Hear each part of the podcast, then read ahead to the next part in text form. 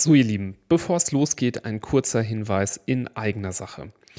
Wie ihr vielleicht schon mitbekommen habt, ist letzte Woche unser Taschenbuch Kompass Kindermedizin mit unseren fünf Säulen einer gesunden und glücklichen Kindheit erschienen. Wir freuen uns sehr. Das Buch gibt es jetzt überall, wo es Bücher gibt online an den typischen Adressen, aber auch um die Ecke bei eurem Buchladen des Vertrauens. Ähm, wir freuen uns sehr auch, dass das Buch ja durch die Änderung des Formats etwas günstiger geworden ist. Ihr könnt es jetzt für 14 Euro kaufen. Inhaltlich hat sich auch gegenüber dem Hardcover nichts verändert. Mit dem Kauf ähm, ja, bekommt ihr nicht nur das geballte Wissen von Florian Barbour und mir zum Thema Kindergesundheit, sondern ihr unterstützt damit auch unserer beider Arbeit, die wir hier seit 2020 ja sehr, sehr gerne für euch machen, sei es im Podcast, sei es auf Social Media. Darum würde es uns sehr freuen, wenn ihr euch ein Exemplar ins Regal stellt und kauft für euch selbst. Oder aber ihr habt jemanden im Umfeld, der vielleicht ein Kind erwartet oder vor kurzem bekommen habt. Dann denken wir, ist dieses Buch auch ein ganz tolles Geschenk. Ein Link zum Buch findet ihr in unseren Show Notes und ja, wir danken für die Unterstützung und wünschen euch jetzt viel Spaß mit der heutigen Folge.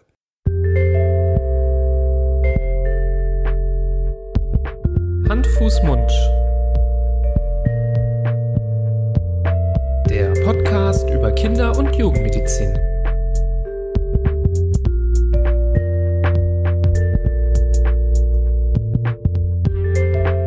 So, ihr Lieben, herzlich willkommen zu einer neuen Folge von Hand, Fuß, Mund, eurem Podcast zur Kinder- und Jugendmedizin. Hallo an meiner Seite, lieber Florian. Hallo, Nibras. Schön, dass wir wieder beisammen sind für eine weitere mhm. spannende Folge Hand, Fuß, Mund. Falls ihr das erste Mal dabei seid, Hand, Fuß, Mund, der Podcast von uns beiden, Nibras Nami und Florian Barbour. Kinderärzte aus Düsseldorf, die hier über ja, interessante, wichtige, spannende Themen der Kinder- und Jugendmedizin sprechen. Falls ihr eben, wie gesagt, heute das erste Mal dabei seid, herzlich willkommen. Wir freuen uns, dass ihr an Bord seid. Und wenn ihr alteingesessene Hörerinnen und Hörer seid, natürlich auch herzlich willkommen. Ähm, freuen wir uns ganz besonders, wenn man schon zum Serienhörer geworden ist hier mhm. bei uns. Ähm, ganz, ich habe mir gerade gedacht, Gibt es das äh, überhaupt, dass jemand zum ersten Mal dabei ist? Aber offensichtlich gibt es das ja, weil unsere Hörerschaft wächst und wächst und die Community mhm. wächst und wächst. Also offensichtlich gibt es immer wieder welche, die zum ersten Mal dabei sind. Du, also wenn ähm, ich einen neuen Podcast entdecke, höre ich meistens die neueste Folge mhm, als erstes. Da gehe ich selten nach ganz nach hinten ja, und fange dort an, was ja vielleicht manchmal chronologisch, äh, thematisch auch richtig ist. Bei uns ist es egal, da ähm, die Themen jetzt nicht aufeinander aufbauen und auch wir kein ähm, ja, zeitgenössischer Podcast sind. Natürlich gibt es manche medizinische Themen, die sich mit der Zeit wandeln, wo wir auch dann nochmal äh, vielleicht auch ein Update liefern. Andererseits gibt es Themen, die sind relativ äh, klar definiert und da tut sich zum Beispiel über ein paar Jahre nichts, die bleiben aktuell. So kann man unseren Podcast auch so ein bisschen als ja, Nachschlagewerk äh, mhm. äh, in Audioformat äh, sich ein bisschen vorstellen und ähm, so auch mal mit der Suchfunktion, zum Beispiel auf der, unserer Webseite, aber auch in der Podcast-App, mal durchgucken. Was machen wir denn heute Schönes? Heute haben wir uns wieder mal ein Ernährungsthema ausgesucht. Wir reden hier immer sehr, sehr gerne auch über die ähm, Kinderernährung, da das so ein Bereich ist, der uns ähm, sehr, sehr interessiert und du, Florian, mit vier Kindern ja auch super viele Erfahrungen mit reinbringen kannst ähm, als ähm, Elternteil. Und heute wollten wir über das Baby-led Weaning sprechen. Ein Thema, das ich finde das immer sehr interessant, wenn man auf sozialen Medien guckt, hat man das Gefühl, ach, Baby-led Weaning ist völliger Standard geworden, ist überall, jeder kennt es, jeder weiß, was das ist, jeder weiß, wie das funktioniert. Und dann wiederum, wenn wir in der Klinik das anwenden, das Wort kommt ganz oft von anderen Kinderärzten oder Pflegekräften so, hä, was ist denn das? Mhm. Was ist BLW? Was hast du da hingeschrieben? Oder was ist Baby-led Weaning? Äh, Habe ich noch nie gehört. Und da merkt man, wie das doch in gerade im medizinischen Sektor äh, noch völlig ähm, fremd ist. So Kollegen, Kolleginnen, die selber Kinder haben, haben es vielleicht mal mitbekommen, aber gerade wenn da vielleicht keine Kinder da sind oder die länger zurückliegen, dann ist das Thema überhaupt nicht ähm, so auf dem Schirm vieler Leute. Mhm. Oder was ist dein Eindruck? Ja, absolut. Also das erleben wir in der Klinik. Da ist es sicher immer wieder mal Thema, da werden wir auch heute drüber sprechen, dass uns das äh, als Kinderärzte gerade in unserer Ambulanz auch immer wieder begegnet. Aber es ist, wie du sagst, man glaubt, also die Hörerschaft, da gibt es sicher vielleicht nicht die Hälfte, aber ein Gutteil der Hörerschaft wird jetzt jubelnd die Arme in die Höhe gerissen haben, als sie gehört haben, es geht um Baby-led Weaning, weil sie das ähm, total, totale Verfechter davon sind und dass die beste Ernährungsform äh, finden für ihr Kind. Dann gibt es sicher welche, die das kritischer sehen und dann gibt es welche, die so wie du sagst, das Ganze noch gar nie äh, gehört haben und gar nicht wissen, worum es jetzt geht. Das, denen widmen wir uns jetzt im ersten Teil, nämlich wenn wir mal davon erzählen, was es überhaupt ist und wie, äh, wie das Ganze anzusehen ist. Aber also ich bin schon gespannt. Ich glaube, wir werden heftige Diskussionen auch auslösen. Da gibt es sicher diverse Lager, die da äh, aufeinander ja, nicht aufeinander prallen, aber da wird schon unterschiedliche Meinungen hageln. Da bin ich mir mhm. schon sicher. Aber das ist ja auch, ist ja auch in Ordnung. Ja, wir wollen natürlich äh, niemanden äh, jetzt einfach nur nachreden oder ähm, einfach nur was sagen, damit jemand äh, zufrieden ist, sondern genau. wir versuchen das Thema neutral zu betrachten, neutral anzugehen und Außer es ist ein Extremthema, ist in der Regel, wenn man etwas neutral betrachtet, immer was Positives dran, mhm. aber auch etwas Negatives. Wir versuchen beide Seiten hier ganz klar zu beleuchten und äh, Baby-led Weaning, ja, vielleicht am Ende der, des Podcasts nicht dastehen zu lassen als die beste Ernährungsform oder die schlechteste Ernährungsform, ähm, sondern als eine Ernährungsform, die möglich ist, die mal klappt, die mal nicht klappt, die ähm, ja Vorteile und Nachteile hat und ähm, da versuchen unseren unseren äh, Senf dazuzugeben in diesen, in diesen großen Themenbereich, ähm, da ja auch viele ja auch Wert auf die Meinung äh, legen, die wir beide auch haben. Und da wollten wir das Thema auch mal endlich aufgreifen hier im Podcast und drüber sprechen. Lieber Florian, wir machen ja auch ähm, Seminare zu Themen der Ernährung gerade das Seminar zum, äh, zur Ernährung im ersten Lebensjahr, um so ein bisschen Starthilfe zu geben, worauf muss man achten. Und wenn man eher arm an tierischen Produkten lebt, es muss jetzt nicht ganz vegan sein oder streng, streng vegetarisch, es kann auch mal so sehr flexitarisch sein mit wenig Fleisch, wenig tierischen Produ Produkten, dann ähm, kann es vielleicht auch von Interesse sein, dass wir das Seminar zur ähm, Veggie-Kinderernährung machen. In den beiden Seminaren ist das Thema Baby-led Weaning ja vorhanden und wir besprechen das immer und es ist traditionell dein Thema und du erzählst immer was dazu. Vielleicht deswegen denke ich, bist du prädestiniert, die Einleitung zu machen, zu erklären, was bedeutet eigentlich überhaupt BLW, Baby-led Weaning? Mhm. Was kann man sich darunter vorstellen, falls eben jemand das hier zum ersten Mal hört oder sich nicht damit gut auskennt? Ja, sehr gerne. Ja, das Baby-led Weaning es fängt eigentlich damit an, dass man mal den Begriff ins Deutsche übersetzt, äh, weil so, es hat jetzt nichts mit LED-Lampen zu tun, auch wenn LED drinnen steckt. Schade. Schade, ja, wer weiß. Manchmal gehören die auch dazu. Nee, also es ist eine vom Baby geführte Entwöhnung. Das ist mal die äh, ganz plumpe Übersetzung dieses Begriffs Baby-led Weaning. Und da steckt eigentlich schon auch der Hauptkernpunkt äh, drinnen, nämlich das ist vom Kind eine gesteuerte, also geführte Entwöhnung von der Muttermilch oder der Muttermilchersatznahrung. Darum geht es im Grunde genommen. Ähm, und der wichtige.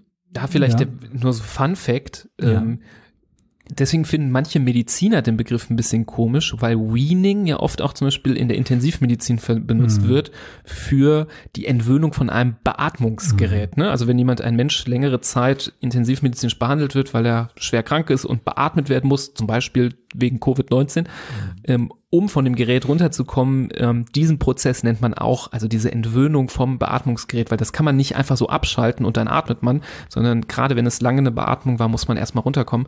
Den Prozess nennt man auch Weaning und das finde ich nur als Fun Fact, aber interessant, dass wenn man den Begriff manchmal so in der Klinik äh, fallen lässt, dann sind manche irritiert, weil sie kennen Weaning nur von der mhm. Intensivstation und das äh, ich finde es nicht so perfekt, dieses Wort. Also ähm, das hat jetzt nichts mit ja, BLW als Praxis zu tun, mhm. aber der Begriff ist jetzt nicht so super elegant, mhm. finde ich. Ja. Aufgrund dessen, diese, dieses mhm. Bild kommt dann manchmal so vor. Ja.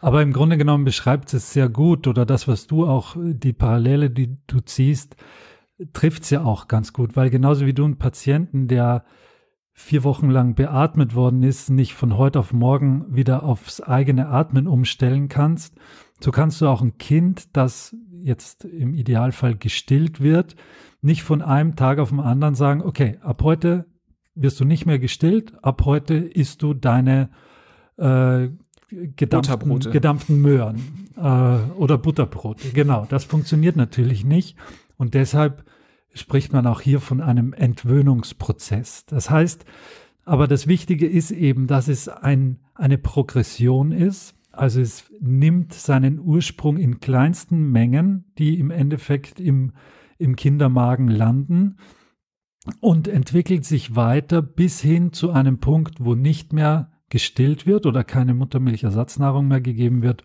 und ausschließlich feste Nahrung äh, vom Kind zu sich genommen wird. Das ist, und wie lange das dauert, ist vollkommen offen. Da, da beginnt schon die ganze, ja nicht Misere, aber da, da wird es schon kompliziert, weil es ist kein ähm, Akt, der jetzt innerhalb von drei Wochen äh, zu Ende geht oder vorübergeht, sondern das ist eine Progression, die mitunter eineinhalb Jahre dauert. Und das muss man auch erstmal zumindest verstehen und auch begleiten können in vollen Umfang, wie es auch dann nötig ist. Weil ansonsten kann es auch zu, und das wird auch ein Thema werden heute, kann es auch zu Mangelernährung kommen und zu Fehlernährung. Da hat dann niemand was davon. Ähm, insofern muss das schon auch mitgedacht werden und durchdacht werden. Das Ziel von dem Ganzen ist, dass dem Kind Essen angeboten wird, also nicht, ich sitze nicht mit meinem Gläschen Brei vor dem Kind und stopfe ihm da einen Löffel nach dem anderen rein. Und wenn nach zwei Drittel des Gläschens das Kind nicht mehr will, dann versuche ich es noch weiter zu überreden und einen Löffel für die Mama und noch einen Löffel für die Papa und einen Löffel haben wir noch fürs Brüderchen. Und so versuche ich das Gläschen dann auszukratzen und meine Befriedigung darin zu erreichen, dass das Kind wirklich das ganze Gläschen zu sich genommen hat und jetzt wirklich gut ernährt worden ist, sondern ich biete dem Kind auf dem Teller unterschiedlichste Nahrungsmittel an, die es alleine zu sich nehmen kann. Das heißt, das ist natürlich kein Brei, der dem Kind zwischen den Fingern dann durchläuft. Die meisten Kinder können auch noch nicht selbstständig ähm, mit dem Löffel essen. Also ist es feste Nahrung, die ich in der entsprechenden Form und in der altersgerechten Form dem Kind einfach anbiete. Und dann mich dann mehr oder weniger zurücklehne und schaue, was passiert und zulasse, dass das Kind auf diese Entdeckungsreise geht und sich das eine Essen mal äh, genehmigt und reinstopft, das andere Essen fliegt gegen die Wand und das dritte wird so, mein Sohn im Moment, der schmeißt das Essen um sich, da hast du keine Vorstellung davon. Also der sitzt, wir haben einen großen Tisch, vier Kinder, zwei Erwachsene, klar, aber der sitzt von mir am weitesten entfernt und teilweise, gestern hat er mich mit Blaubeeren abgeschossen. Einfach so, die isst er, die schmecken ihm auch und dann nimmt er eine und dann pang, fliegt ja. die durch die Gegend. Das ist seine Form für noch eine für Mama, eine für Papa. genau, genau. Ja. ja, also und das, die Kunst oder die Herausforderung ist eben das auch zuzulassen und mit anzusehen und mhm. dann auch zu sagen, okay, jetzt fliegt was, akzeptiere ich oder nicht oder verliere ich ein Wort darüber. Aber ich sage jetzt nicht, du böser, böser Junge, du musst das jetzt essen, sondern wenn er es nicht isst, ja, dann hat er von der Muttermilch, die er ja zusätzlich noch bekommt und die und die ähm, oder die Muttermilchersatznahrung hat er eigentlich noch genug Nährstoffe dann, die er zu sich nehmen kann. Ja, ich fand es jetzt beeindruckend und dann doch zugleich erschreckend, der Vergleich. Also du gesagt hast, eigentlich passt das ganz gut zu der Entwöhnung vom Beatmungsgerät, weil man ja dann doch irgendwie schon sehr krass ähm, etwas entwöhnt, noch länger als sogar bei so einem Beatmungsgerät. Mhm. Vielleicht ist der Begriff doch sehr passend, ähm, aber ganz wichtig nochmal die Betonung, was du jetzt auch gesagt hast, es geht hier nicht um eine rapide Entwöhnung, sondern dass das ein ganz langer Prozess sein kann und dass man komplementär dazu natürlich weiter stillt oder weiter Formularnahrungen gibt ähm, vielleicht haben, das müssen wir jetzt auch nochmal explizit sagen, haben wir jetzt auch nicht so definiert, ist natürlich, dass es sich dabei um eine Form der Beikost handelt, also eine Ernährung, die so ab dem fünften, spätestens ähm, siebten Lebensmonat dann so langsam greift. Ähm, die Beikost ähm, haben wir hier ja auch in unserer Folge zur Ernährung im ersten Lebensjahr breit besprochen. Verweisen wir hier an der Stelle drauf. Ist übrigens auch eine unserer beliebtesten Folgen. Ähm, nur so als kleine Randnotiz. Und ähm, da wiederhole ich nur kurz, wieso Beikost, wieso nach einem halben Jahr eben nicht mehr nur noch stillen. Das wird ja manchmal propagiert reicht doch das Stillen, zumindest bis zum ersten Geburtstag. Ähm, in den meisten Fällen eben nicht, weil ab einem gewissen Punkt die Muttermilch oder die Formularnahrung nicht mehr bedarfsdeckend ist für das Kind. Ähm, so ein Kind verdoppelt sein Gewicht ja gerne mal nach so fünf Monaten, verdreifacht gerne sein Gewicht bis zum ersten Geburtstag.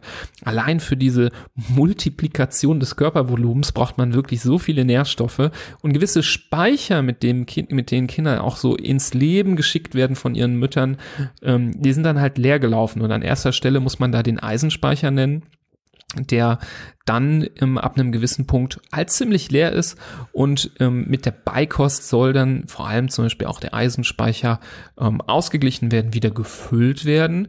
Und das hat im Endeffekt den, ähm, den Grund, dass zum Beispiel in dem typisch deutschen Beikost-Fahrplan, jeder kennt so diese Abbildungen, wo dann so ein bisschen militärisch, regimentmäßig hier diese Kasten aufgebaut sind und hier musst du anfangen und dann geht's dann da so weiter immer dieser äh, wirklich reizend klingende Kartoffel, Gemüse, Fleischbrei an erster Stelle kommt und de deswegen Fleisch relativ früh ähm, und später Haferflocken, weil das dann ja Quellen sind, aus denen man dann Eisen beziehen kann. Und parallel zu diesem klassischen Beikostfahrplan oder von vielen auch Breikostfahrplan genannt, hat sich eben in ähm, ja, den letzten Jahren relativ besonders, das gab es auch schon vorher, aber ich habe so ein bisschen das Gefühl, auch soziale Medien haben dazu beigetragen, dass diese Ernährungsform noch mehr in die ähm, Öffentlichkeit gerückt ist, hat sich eben diese Baby-led Weaning Ernährungsform ähm, mehr und mehr verbreitet, wo auf den äh, klassischen Brei versucht wird zu verzichten und dem Kind eher weil vermutlich auch, dass sich ein bisschen natürlicher anfühlt als den durch das Gerät durchgejagten Brei. Vor allem, wenn man sich vorstellt, irgendwelches Fleisch zu pürieren, das ist ja schon irgendwie komisch, der Gedanke, ähm, auf etwas natürlichere Art und Weise die ähm, Lebensmittel zur Verfügung stellt, das Kind auch dadurch so ein bisschen mehr diese interaktive Form des Essens hat und dadurch auch ja, denke ich mal, motorisch ist ein bisschen auch anspruchsvoller für das Kind ist und wahrscheinlich auch motorisch wertvoll ist, dass ein Kind dann Sachen in die Hand nimmt, zum Mund führt, ähm, damit auch so ein bisschen herumspielt, diese Farben, Konsistenzen kennenlernt, als immer nur so den geflogenen Löffel in den Mund gestopft und dann so einmal über die Lippen gestrichen zu bekommen. Das ist schon eine andere Art und man kann sich vorstellen, dass das natürlich auch ja, positiv ist, Vorteile hat, vielleicht auch das Geschmacksempfinden des Kindes anders ähm, ja reizt, wenn man dann so verschiedene einzelne Elemente kennenlernt, als so eben diesen Brei, diese, ich nenne das jetzt mal nicht wertend, wir sind auch Fans vom Brei, aber ich sag mal Matschepampe bekommt, wo irgendwie alles drin ist.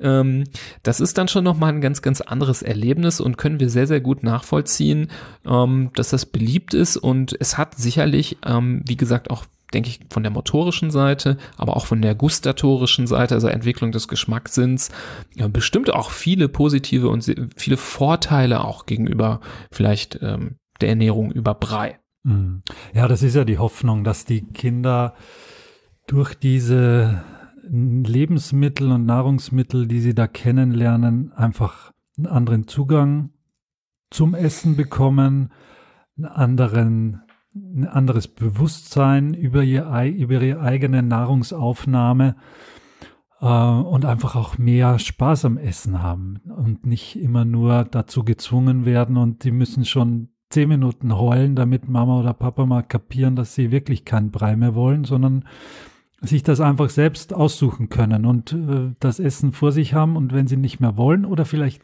gar nicht erst anfangen wollen damit, dann ist das auch okay. Das kann man sich schon vorstellen, dass das aus psychologischer Sicht ähm, für so ein Kind ein bisschen angenehmer ist, als jetzt irgendwie gezwungen zu werden, dann Brei zu essen. Jetzt gibt sicher genug, die vor dem Lautsprecher sitzen und sagen, ich zwinge mein Kind überhaupt nicht äh, zu irgendwas und ich gebe ihm trotzdem Brei. Und wenn ich merke, wenn ich die Signale meines Kindes richtig lese und erkenne, und es gibt ja niemanden, der mein Kind so gut kennt wie ich, weil ich sehe es ja jeden Tag. Das heißt, ich weiß, wann die Signale kommen oder wie die Signale aussehen, dass es satt ist, dann höre ich auch auf damit. Die, die meine ich jetzt natürlich nicht. Es, nicht jeder Brei, der verlöffelt wird, ist, ist schlecht und ist des Teufels. Ähm, aber es ist natürlich sehr häufig so, dass genau wie du es beschreibst, Löffel rein, mit dem Löffel noch über die Lippen gestrichen, was übrigens ganz schlecht ist für das Ess, äh, für die Esspsychologie des Kindes. Ich kenne auch Erwachsene, die das im Erwachsenenalter bei sich selbst noch immer machen, wenn sie Suppe löffeln, dass sie einen Löffel rein und dann streichen sie sich selbst über die Lippen. Ähm, also, wir wollen hier nicht äh, alles in Schwarz und Weiß verteufeln, sondern äh, und das ist wahrscheinlich auch die ähm, die Richtung, in die diese Folge geht, dass man hier schon offen bleiben muss in sämtliche Richtungen oder offen bleiben sollte, damit man auch für sein mhm. Kind ähm, das Richtige ja, absolut. Es gibt ja Kinder, die essen total gerne Brei. Also es ist ja nicht so, dass das, äh, wie du richtig gesagt hast, irgendwie so eine Folter für jedes Kind ist. Ähm, und da kriegt man sie alle irgendwann durch und dann klappt das irgendwann, wie jetzt so mit, mit Spritzen, dass äh, ähm, dann irgendwann die meisten damit klarkommen, wenn man eine Nadel kommt. Ähm, aber es ist für alle erstmal sehr unangenehm ist. Nein, es gibt viele Kinder, die fangen an mit ein paar Löffeln und denken so, wow, schmeckt ja super, toll, was ist das denn Neues? Ich kenne nur das andere Zeug, ähm, gib mir mehr davon und dann läuft es super.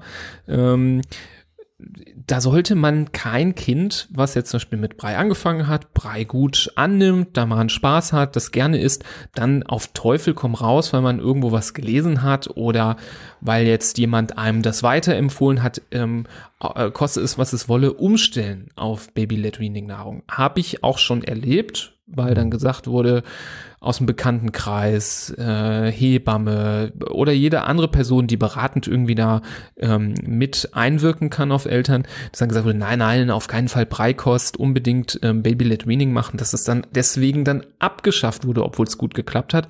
Das ist keinerlei ähm, Empfehlung. Andererseits gibt's aber wiederum Kinder, bei denen will und kann das irgendwie mit dem Brei irgendwie nicht klappen da probiert man es und probiert es und es will und will einfach nicht. Mhm. Und auf einmal gibt's dann das gedämpfte Stück Apfel zum Beispiel oder ähm, die Karotte, die dann da ähm, mundgerecht und weich aufgearbeitet ist. Und dann verliebt sich das Kind darin und isst das total gerne.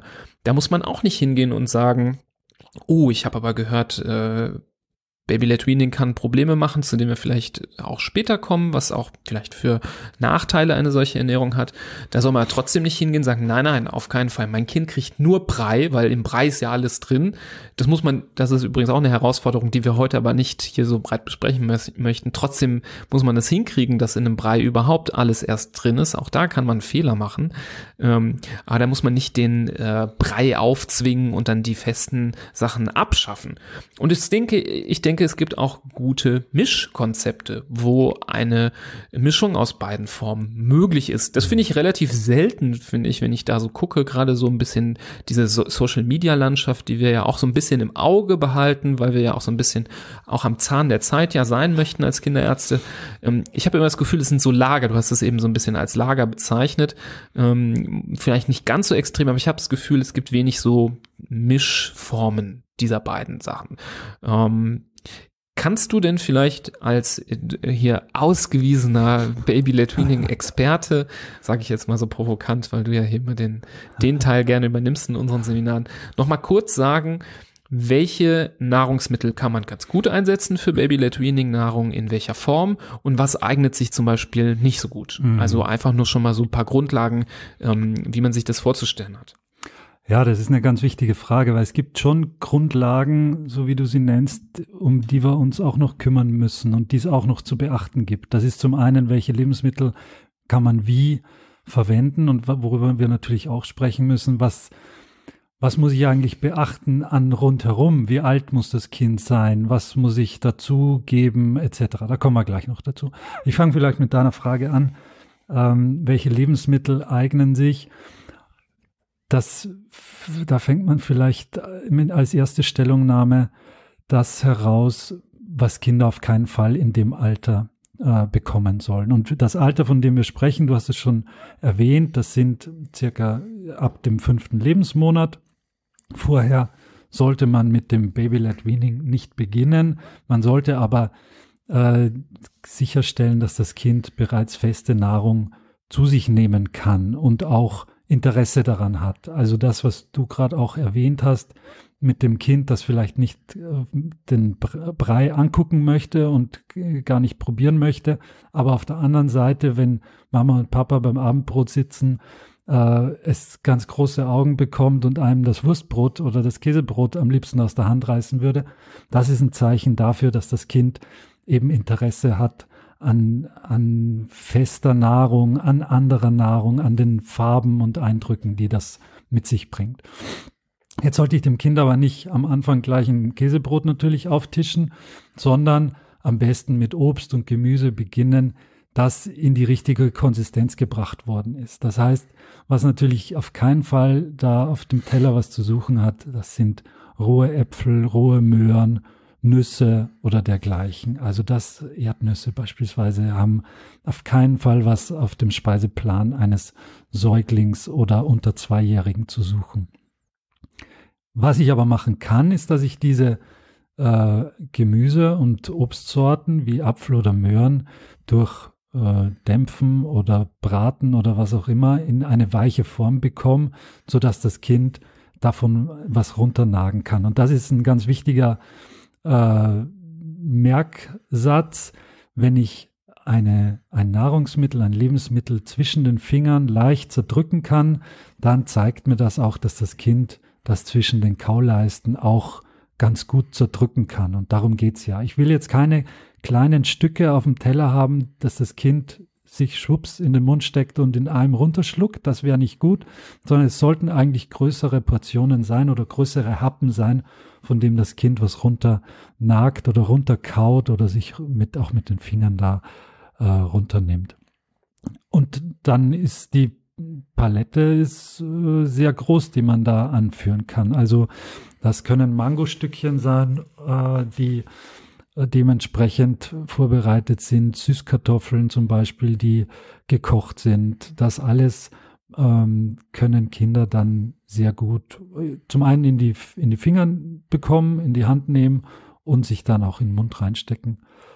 Und was dann passiert, muss man auch erst gucken. Es gibt ja den äh, sogenannten Zungenstoßreflex, ähm, der da meistens auch was dagegen hat, dass, das, dass die Lebensmittel dann auch äh, im Magen landen.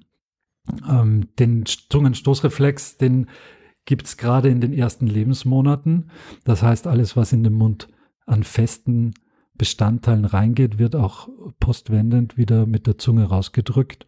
Aber der verliert sich mit der Zeit. Und das ist auch eine Art von äh, Training und Übung, wo das Kind lernt, okay, ich brauche gar nicht alles gleich wieder aus dem Mund raus äh, drücken, sondern ich kann auch damit so ein bisschen rumspielen. Ich kann das in die einen Wangentasche, in die andere und oh, jetzt ist es ganz hinten und ups, dann ist es schon runtergeschluckt. Also es ist auch ein Lernprozess, wo dieser Reflex im Endeffekt irgendwann verloren geht und so dem Kind ermöglicht, da ähm, feste Nahrung zu sich zu nehmen. Mhm.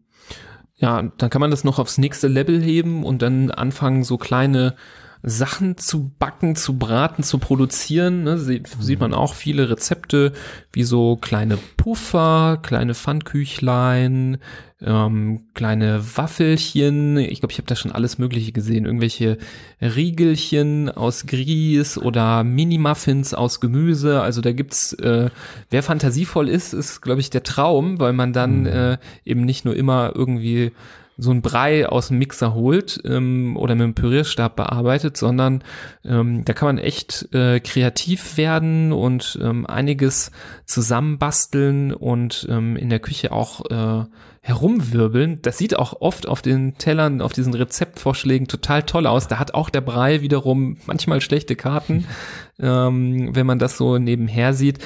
Da kann man dann schnell tatsächlich den Eindruck bekommen, das andere ist altmodisch und das andere ist neumodisch und häufig ist ja der Eindruck, neu ist besser als alt und ähm, somit entsteht manchmal ja das Gefühl, das könnte dann ähm, ja eben problematisch sein, wenn man sich für die alte Variante entscheidet. Und das, wie gesagt, möchten wir auch an der Stelle entkräften, weil wir ähm, für Kinder, die es gut akzeptieren, und es sind eben viele Kinder, Brei auch eine völlig adäquate und gute Ernährungsform finden.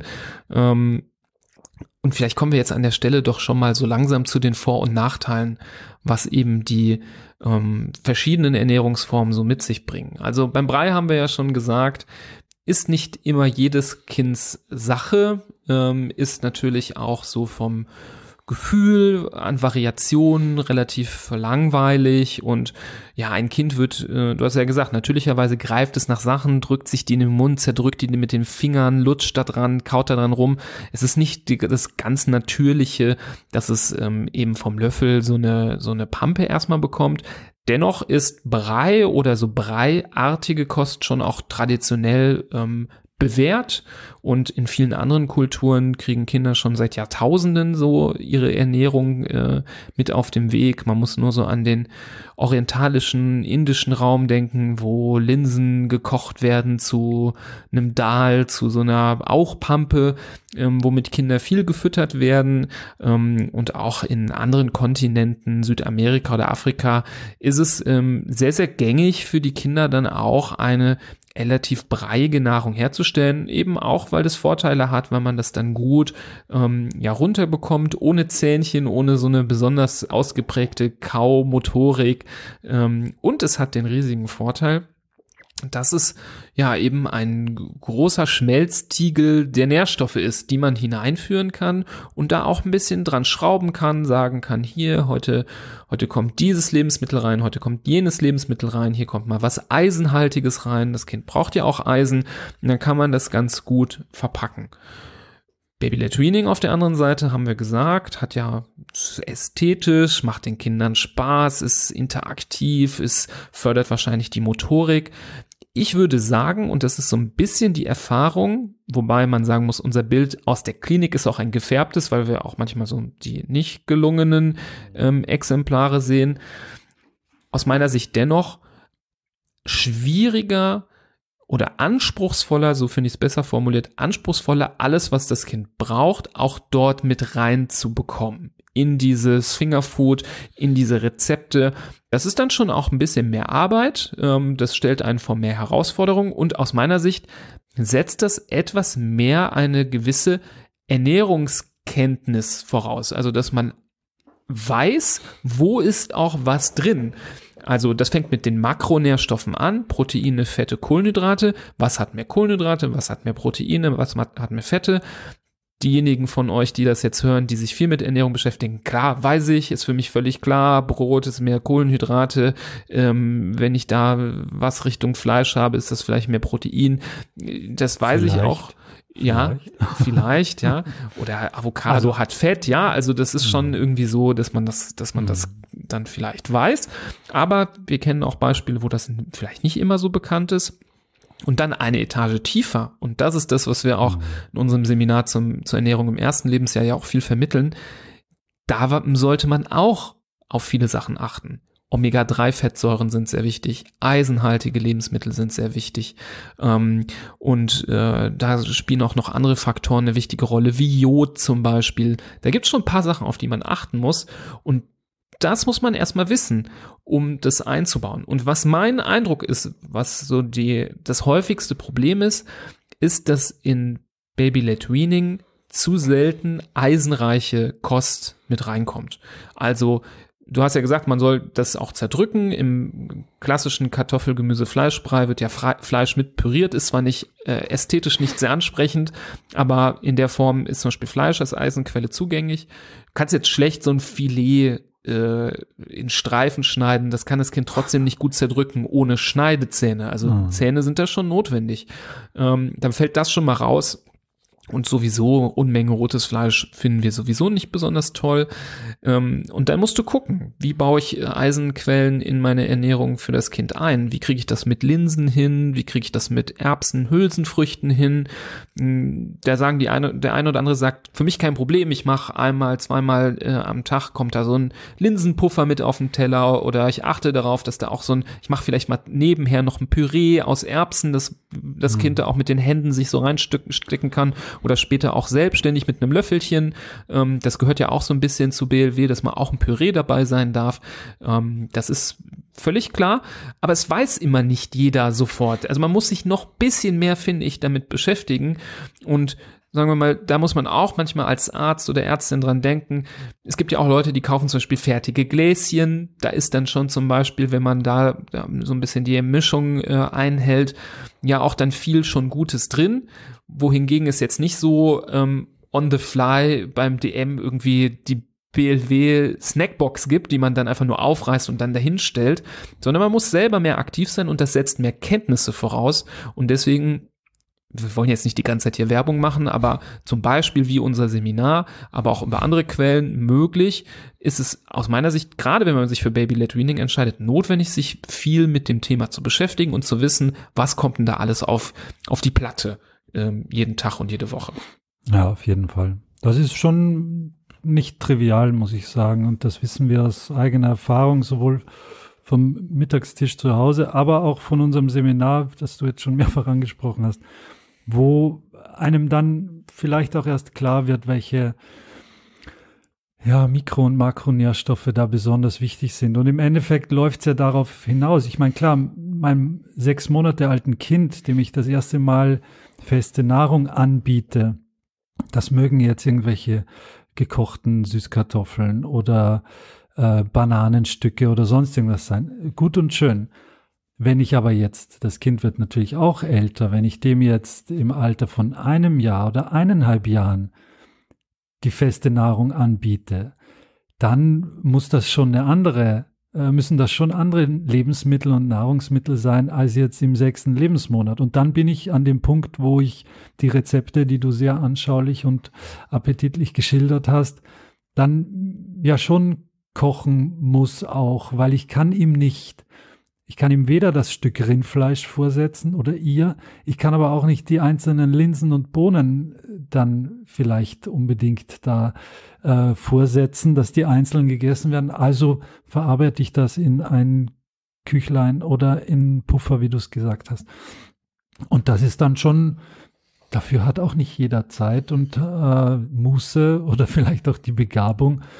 Ähm, aber das ist im Endeffekt Teil der Progression und dessen muss ich mir, dessen muss ich mir bewusst sein, dass ich nur so die, die Nahrungsstoffe, die Nährstoffe gewährleisten kann, die das Kind auch braucht. Und allen voran steht natürlich das Eisen in dem Alter. Und das ist gar nicht so leicht, dem äh, da gerecht zu werden und die Lebensmittel mir rauszusuchen, die, die da besonders in Frage kommen. Es ja. ja. Ja, das mit dem Eisenmangel, ähm, ich habe ja auch versprochen, so ein paar Erfahrungsberichte zu nennen. Ähm, viele von euch wissen ja, dass wir ähm, im Spezialbereich der Hämatologie auch viel arbeiten. Ähm, das ist so der Bereich, wo Kinder ähm, kommen mit äh, Krankheiten des Blutes, zum Beispiel auch Anämien, also Blutarmut.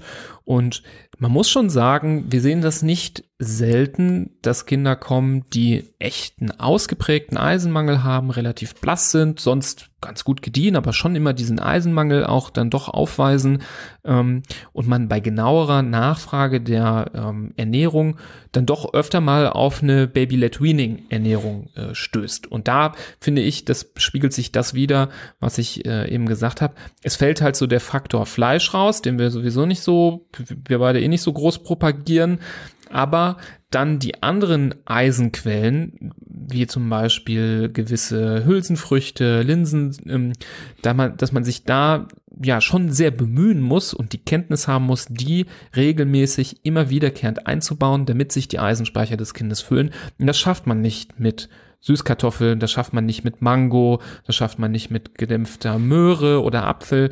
Da muss man schon gezielt ähm, aufpassen, diese Dinge immer wieder einzubauen.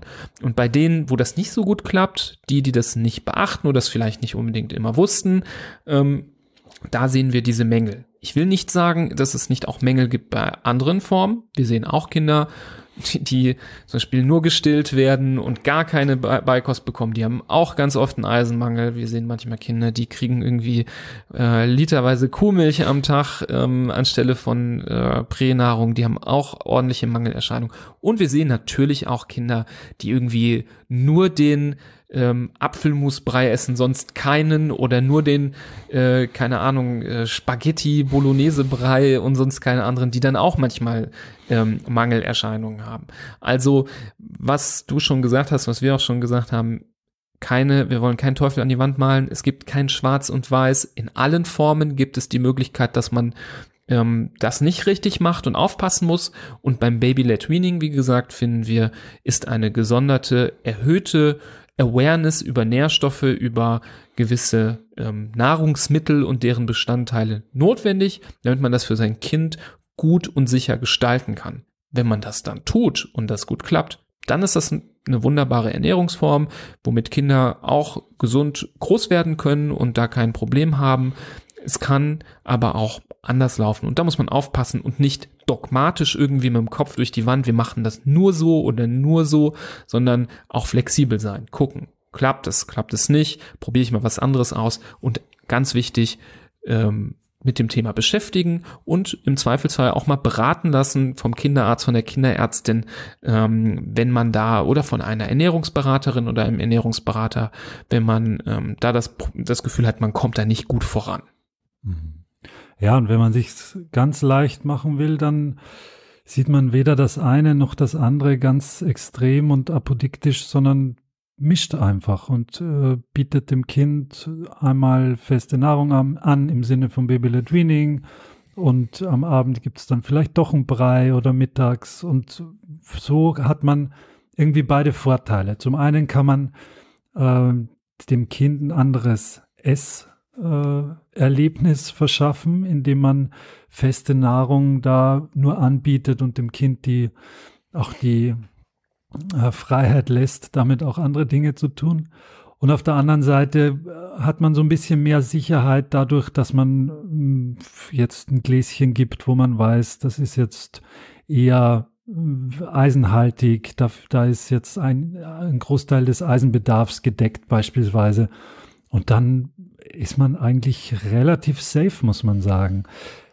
Was man natürlich auch der Vollständigkeit halber erwähnen muss beim Baby-led Weaning, wenn man jetzt sich an die Vorgaben und an die Empfehlungen hält, dann äh, ist eigentlich empfohlen, dass man bis zum zweiten Geburtstag das Kind noch stillt nebenher, neben dem Baby-led Weaning, um eine ausreichende Mikronährstoffversorgung sicherzustellen. Die kann man aber durchs Stillen nicht gänzlich sicherstellen, das muss man auch sagen, weil einen Eisenmangel beispielsweise kannst du durch Muttermilch, reine Muttermilchernährung auch nicht beheben oder ausgleichen. Also es ist, wenn man nur, wie du sagst, wenn man nur Baby-led Weaning macht und auch aber Muttermilch dazu gibt, dann muss man schon ähm, gut Bescheid wissen, muss man sich dessen bewusst sein, was das Kind braucht und wie man dem Kind das durch Nahrung auch zuführt. Wie gesagt, einfacher ist es, wenn man es ein bisschen mhm. mischt und das ist auch so meine, muss ich sagen, auch meine Empfehlung. Weil, warum sollte ich mich jetzt ganz streng ans Baby-led Weaning halten und ja, nur keinen Brei geben? Davon kriegt jetzt ein Kind keinen Schaden irgendwie. Mhm, ja. Und die Wissenschaft, natürlich gibt es wissenschaftliche Arbeiten über das Baby-led Weaning, das ist aber in den allermeisten Fällen natürlich was Beschreibendes, was Deskriptives mit vielen Fragebögen, wo Eltern befragt worden sind. Äh, machen Sie Baby-led Weaning? Ja, nein. Äh, ist Ihr Kind, äh, macht das einen zufriedenen Eindruck beim Essen? Eins für sehr zufrieden, fünf für gar nicht zufrieden.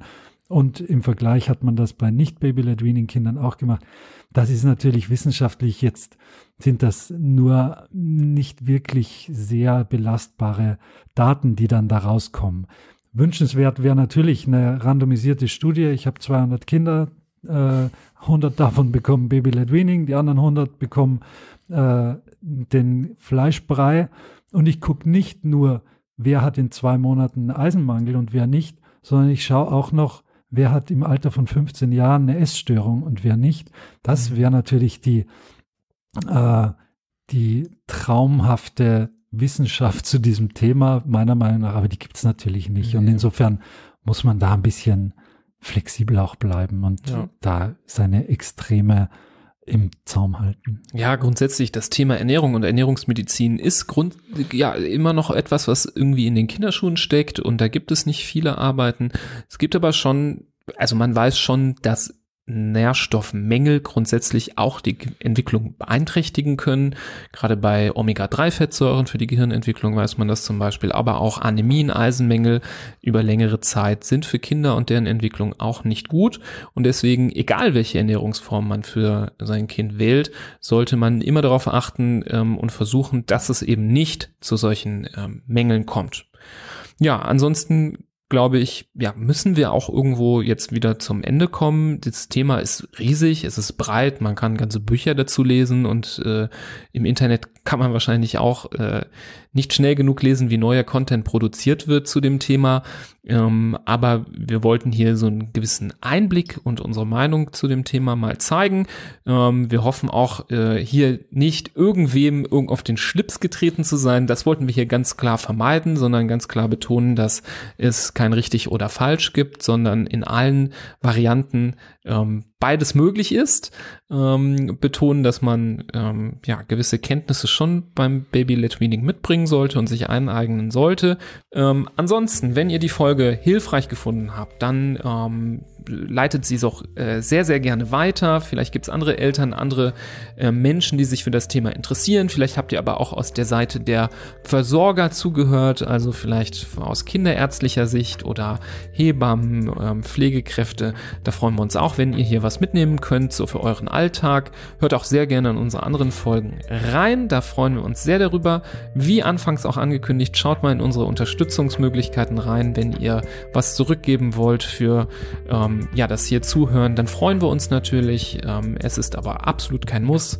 Und ja, am Ende des Tages bleibt uns nichts anderes übrig, als euch alles Gute zu wünschen. Bleibt gesund, so auch eure Kinder. Und wir hören uns bei der nächsten Folge von Hand, Fuß, Mund. Bis dahin, tschüss. Auf Wiedersehen.